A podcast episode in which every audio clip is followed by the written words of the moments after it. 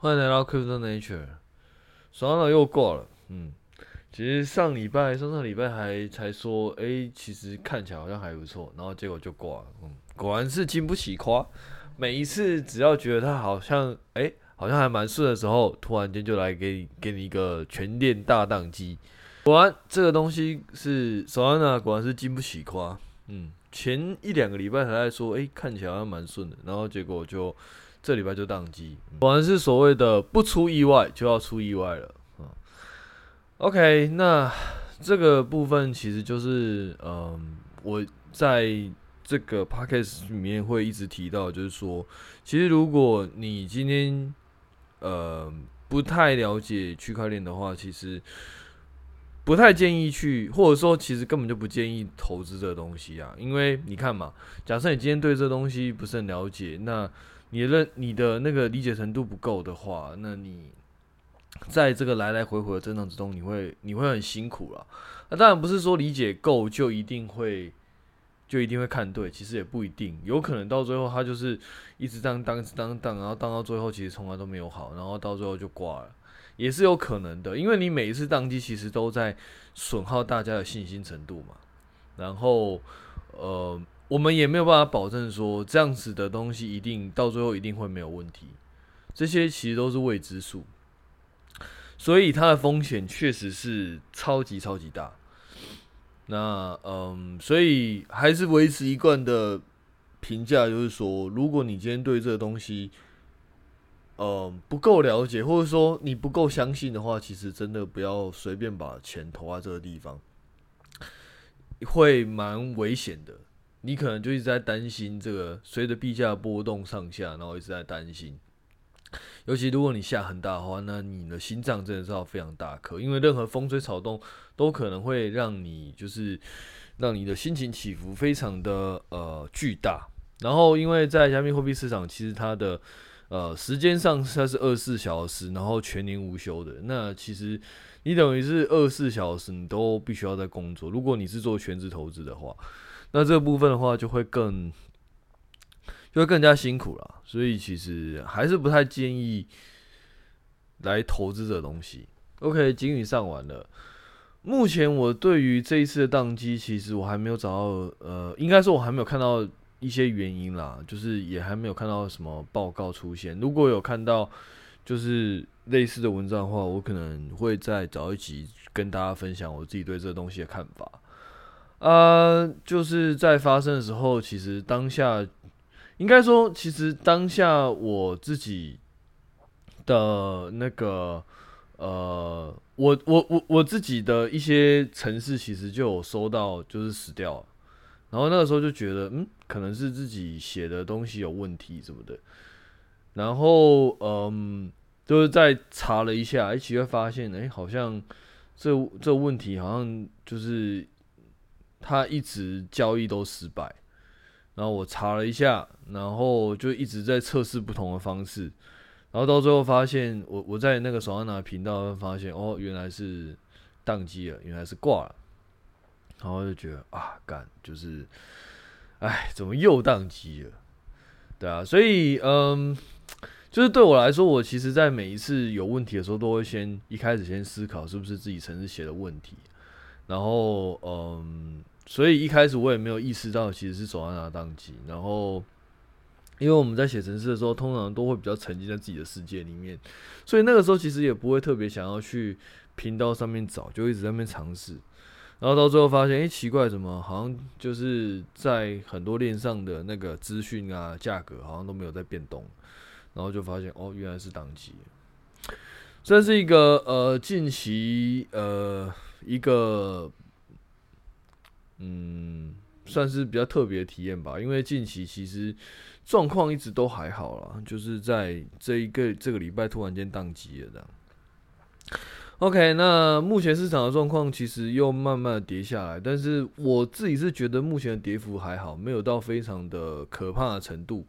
但是可以看到的是这，这诶，我记得应该是从二月，诶，这。接近一个礼拜的时间，大概是从上礼拜三、上礼拜四到现在，其实就是整个呃市场相对来说会比较冷静一点。啊，至于它接下来价格往上走、往下跳，其实就不太知道啊。啊，反正对我来说，反正就是持续、持续一贯的策略，然后慢慢的去做操作。OK，市场的状况大概就这个样子啦。其实也没什么，目前感觉上真的是没什么好更新的。那嗯，我自己在那个区块链的新闻上。好像也没有看到什么特别有趣的新闻了。对，我就就翻了一下，其实目前我自己是没看到了。当然也是跟我自己的操作的周期是有关啦。因为我自己的话，其实操作周期会比较长，所以对于一些短线的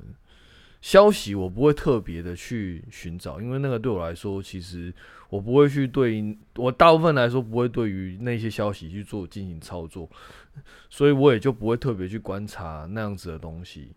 啊，所以可能会有一些短期的东西，但是其实对我来说，就我可能没有特别去注意到啊，那个东西我可能就比较不会分享，因为对我来说，我只在这个地方，我大概只会分享一些我比较有兴趣的东西。虽然说这边是以加密货币为主，但是就如过往而言，我都会去参杂一些我在于任何科技上。然后任何技术上，我觉得比较有兴，我对我对我自己而言比较有趣的东西，我可能就会分享给大家。那最近看到比较多的，其实不外乎都是 AI 的新闻啦。真的是 Facebook 从几乎就是你有看到任何新的东西，大家都跟 AI 相关了。我对于现在这个现象呢，基本上我自己是会有一点警觉心的。啊，当然不是说嗯我会去唱衰什么的，其实对我来说。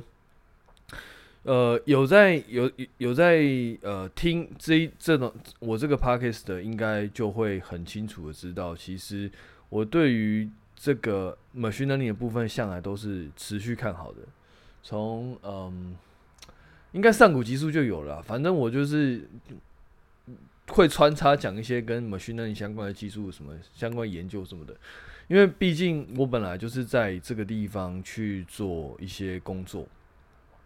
那嗯，也持续的在不断的去做一些开发，所以对我来说，这个东西就是它，它本来就是我可能生活一部分，所以我本来就是属于看好的。不然的话，其实我可能就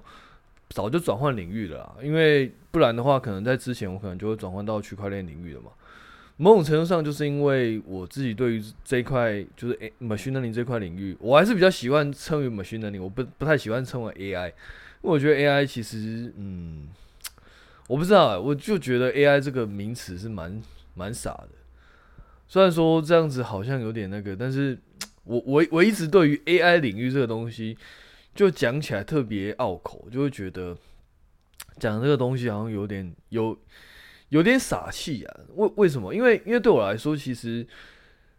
嗯，我我在训练任何 machine learning 的 program 的时候，其实我都会大概知道它是什么样的原理，然后它是怎么样训练过程的。那嗯，你就会觉得这东西根本就是好像没有所谓的智慧，它其实就是一套演算法这样训练出来。但我不是说这样不。但我不是说这样不厉害，事实上它非常的厉害，只是说，嗯，对我而言，我一直没有办法把这东西跟智慧两个连接在一起。所以就是最近就是咳嗽蛮多的，然后我想说，我刚刚其实已经有切换，就是把一些东西先关掉，然后重新再录一段，但是实际上有点太烦了，所以。我就这个我就懒得懒懒得转了，反正就是我虽然我我我自己是对于 AI 这个词，我其实一直以来不管它是被别人注意也好，被别人不注意也好，我其实都不是很喜欢用 AI 这个东西来称呼我现在做的工作。我比较喜欢把它称为 Deep Learning 或者说 Machine Learning 的领域。对我而言，我会觉得比较呃比较贴切。那当然，当然这是我自己的用法。反正你只要知道我一直是这样就好。因为，但但因为 machine learning 它其实泛指了很多演算法，包含以前的什么呃什么 linear regression 啊，那么什么那个 super vector machine 真诶、欸，那个呃支撑向量机，然后还有什么贝氏理论，然后还有到像什么一些 clustering 的技术，然后到最近这些像 deep learning 这些东西，其实它都是呃算在 machine learning 的一部分啦。那当然，我们确实是可以很明显的看到，目前 deep learning 它的方法跟传统的 machine learning 方法，它事实上是有一定的呃 performance 上会有一定的落差。当然不是说以前 machine learning 的方法就不好，事实上现在其实有很多 deep learning 它的发展方向其实会跟结合传统的 machine learning 的方法去让它 performance 更上一层楼。因为事实上传统的 machine learning 方法其实它其实并不是不好，只是说它可能在，因为它为了要符合一些，或者是说它本来就是因为数学上的一些 equation 去推导出来的，会会用用一些数学性质做推导出来的一些。方式，那这样子的方式呢，可能或多或少会受限于你的数学那个 equation 的影响，然后你可能在限制在某一些条件，所以它的呃效果可能就不是那么好。可是反而在 deep learning 里面，我们目前虽然没有办法用数学去很精准的去把它理论框架化，所以也因但但也因为这样，我们用一些像。机器的，就是呃那个计算的方法，然后想办法将整个 equation 逼近到一个很高维度的空间里面。但是因为这样，它没有因为数学的一些假设去做一些调整跟限制，所以它反而发挥出来的功效其实是比之前的方法来的好很多。当然不是在每一个方式都是好的啦，只是说在大部分我们人为想要应用的方向，其实看起来表现都好很多。所以这就是为什么 deep learning 目前来说会是一个呃大家关注的方向，因为它确实 performance 是好很多的。但嗯，但但是我们看到目前的那一些，就是我我不知道到底是因为怎么样，反正我现在看到的任何的。但我不是要去 diss 别人啦，我但但我自己是看到真的是很多，不管是熟悉还是不熟悉 machine learning 的这些领域，然后我我每一天都会看到很多文章，然后去讲述 machine learning 未来会怎么样，然后人类会取代什么什么，然后什么它未来会多强什么的，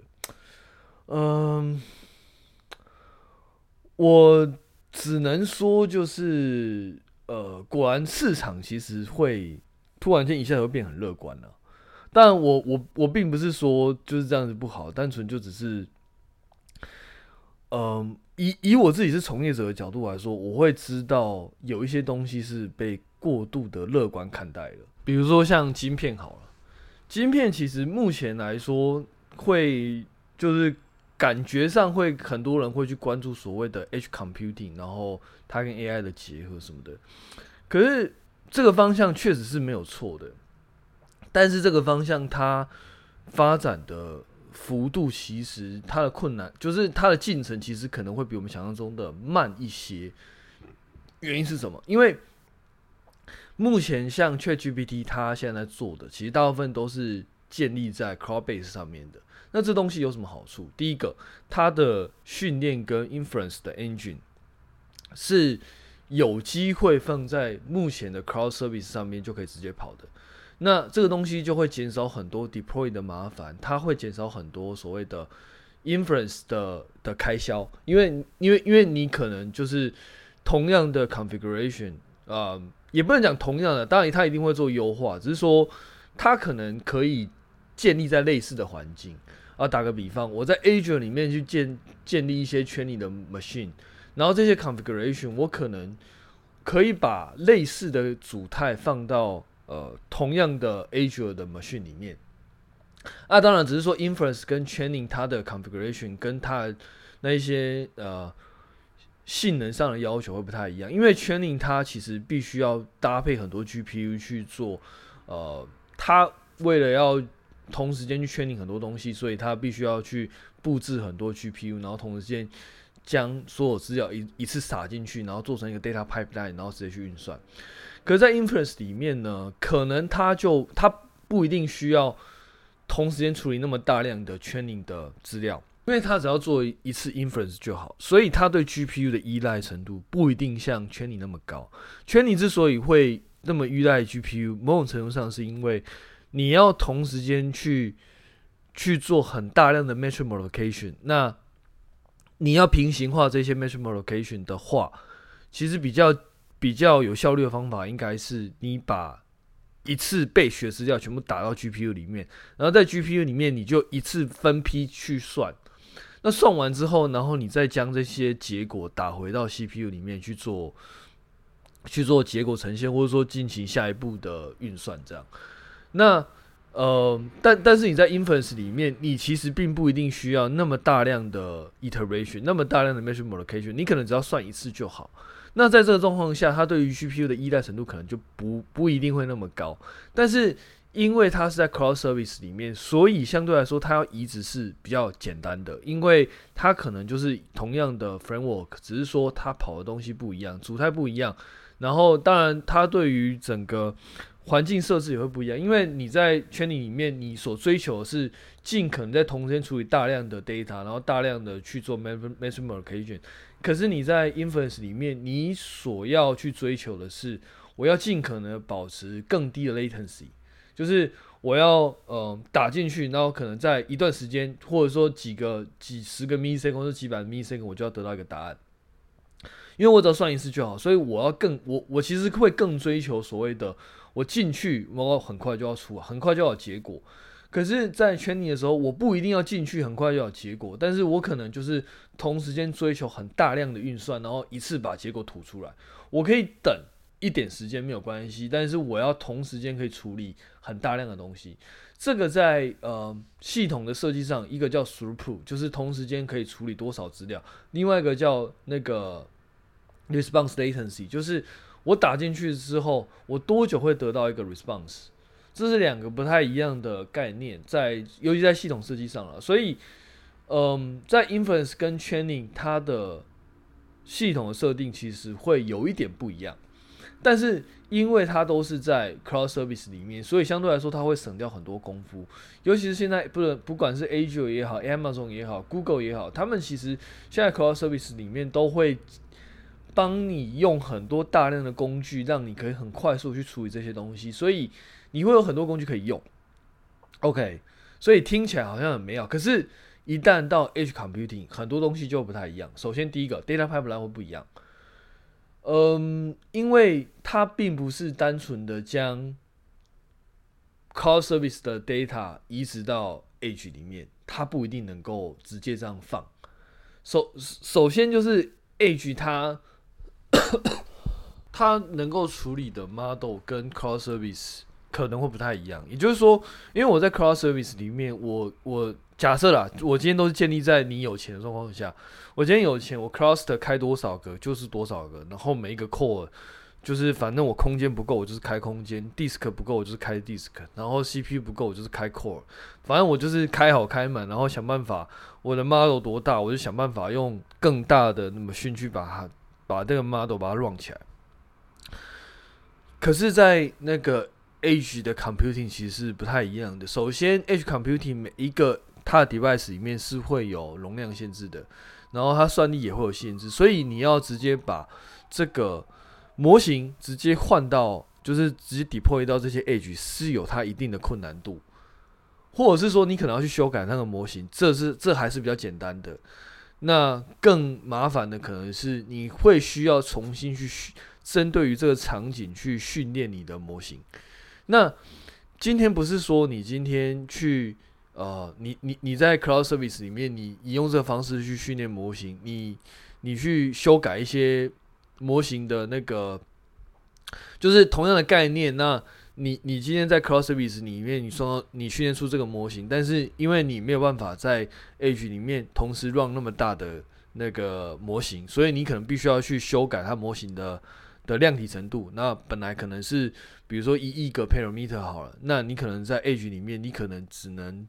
几千、几百甚至几万个，其实就已经很多。尤其是对很多 Cortex M，所谓的 Cortex M 就是 ARM 的那些 Embedded System 的一些一个 Core，它有一个系列叫 Cortex M，还有一个其实它有三个系列啊，Cortex A、Cortex M、Cortex R 啊，也就是 ARM 就是 ARM。那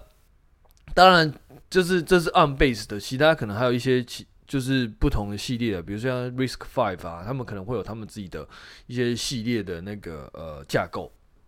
但 anyway，我们就先用 ARM 来举例。那一方面是因为我以前有写过，所以我大概我对这个系列会比较熟悉一点。OK，那啊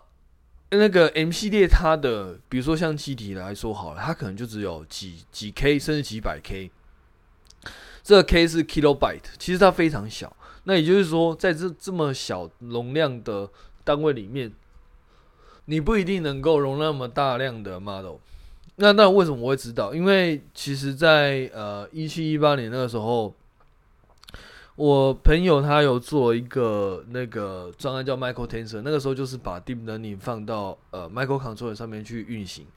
那呃在开发过程之中，其实会遇到一个问题，就是你今天要把那么大量的 model 塞到 Micro Controller 上面，那你首先第一个问题就是你的 model 一定塞不下。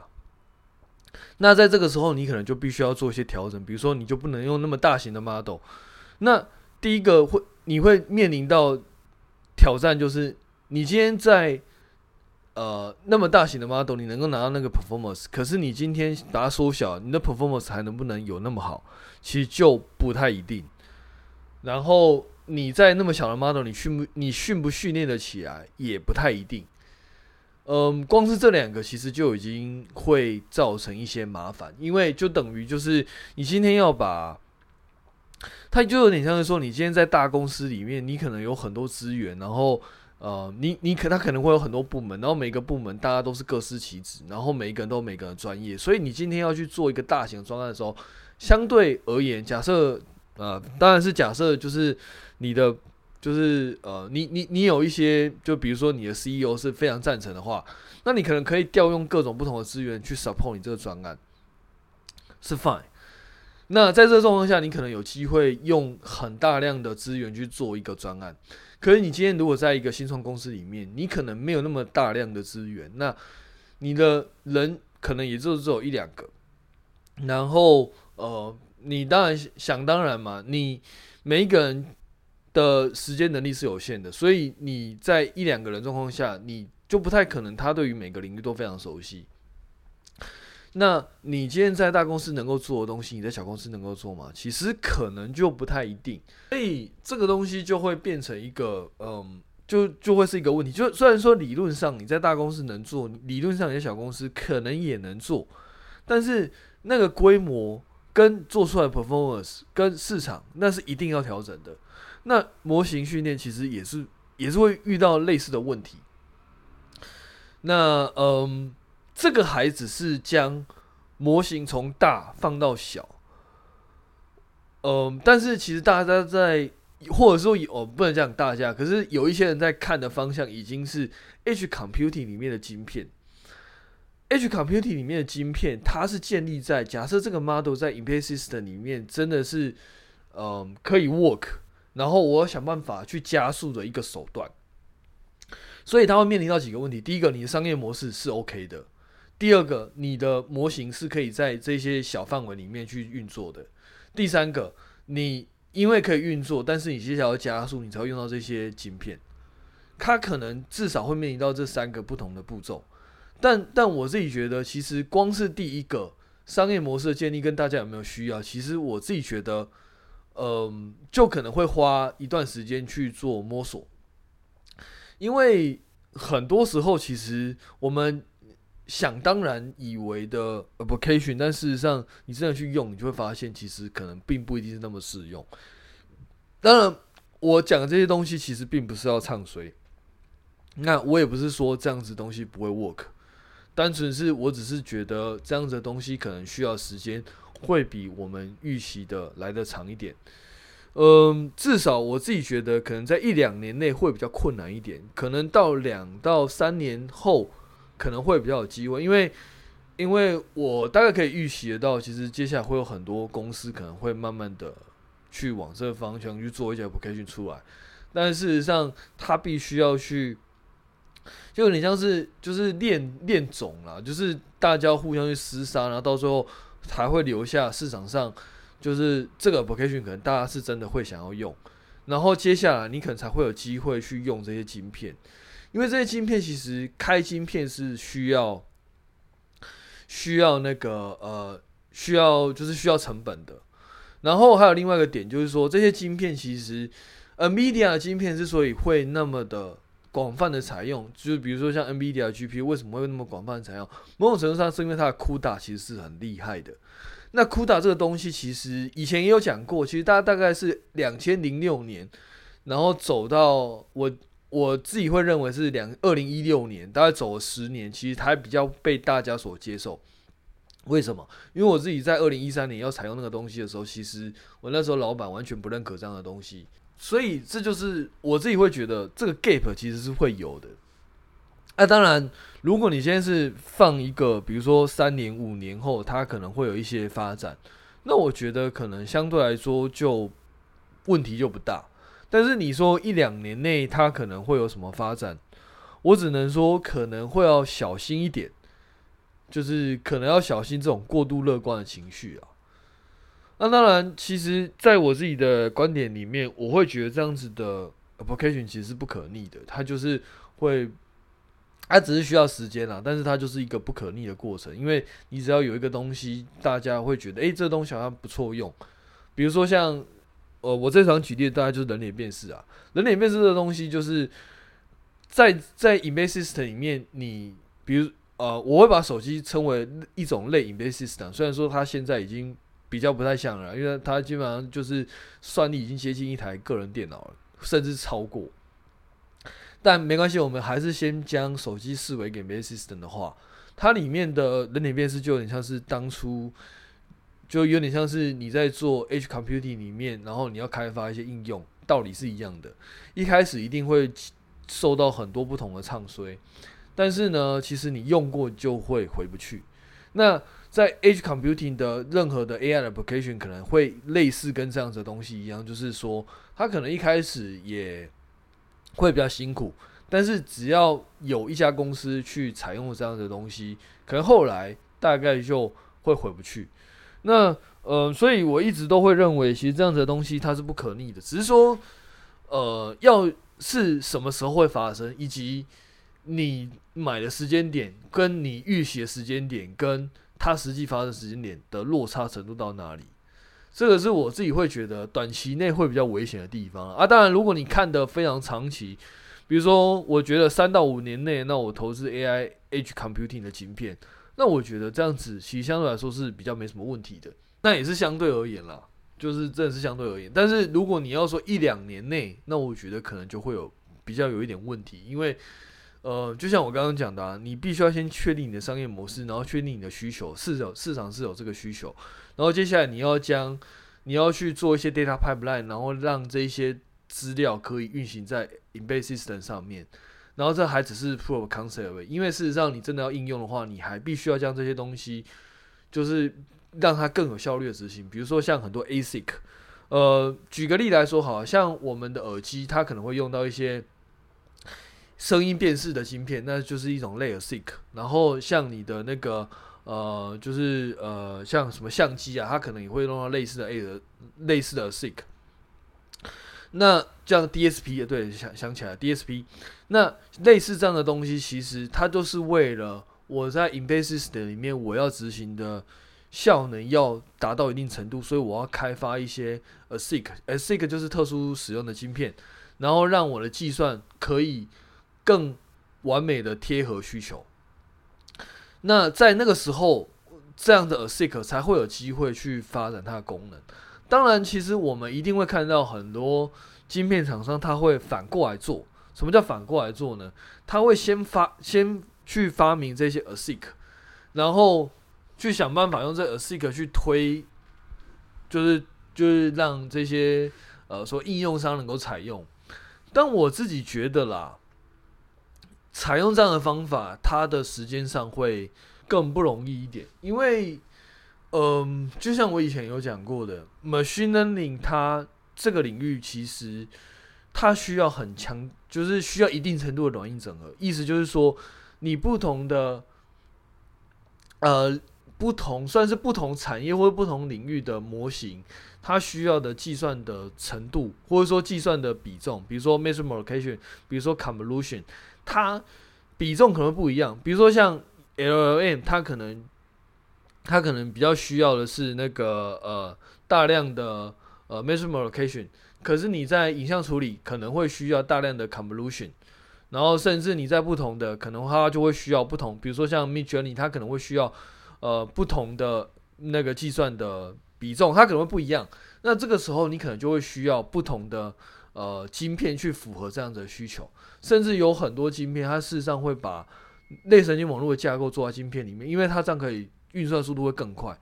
但这样子的东西你做出来，跟它的 application 会不会好很好的整合在一起？可能就会有特别的难度，所以就会衍衍生出一种状况，就是我晶片商为了这个 application 去客制化。那我相信未来一定也会有这样子的东西，或者说其实现在已经有了。但是，嗯，我只能说，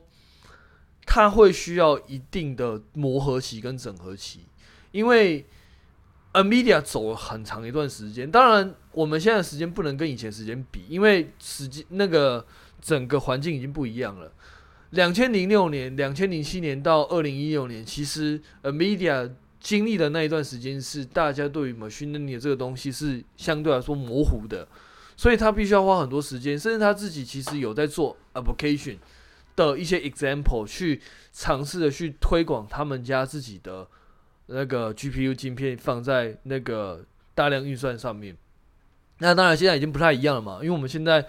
大家已经慢慢的意识到这样子的东西的价值，所以就会它推进程度就会比以前快，因为不会是 NVIDIA 一家自己在那边讲。但是呢，问题就在于说，你今天晶片商他开发出来的东西，跟 application 他看到的东西所需要的 model 所需要的晶片，它的整合程度会是怎么样？然后 application 它里面，它其实更重要的是，它要去探索。呃，大家所需要的 edge computing 的 application 到底是怎么样的？你因为你要先有市场，你才会有机会去将这些晶片的量冲起来。我自己觉得这些东西都会是一个不断、不断去、不断去替代的过程啊。那这个过程其实是可能会需要时间，或许我当然我也不敢讲死啊，但是或许可能会，它就是会呃需要时间，可能会超出我们预期。OK，那呃，反正我就分享我自己的看法。那一样就是这看法，它到底会不会对？其实我自己也没有什么把握。但整体而言，我自己是对于 machine learning 这种发展是相对来说非常看好的。一样嘛，就是假设我今天不看好，我就不会持续的在这个领域去工作，我可能早就早就转领域了。只是说这短期内到底哪一边会比较，就是会可能会有投资机会，可能大家自己就要去。稍微思考一下，嗯，不要太过于被市场的情绪所带着走，这样可能会有点危险。OK，那我们就大概讲到这边了，那我们下次见，拜拜。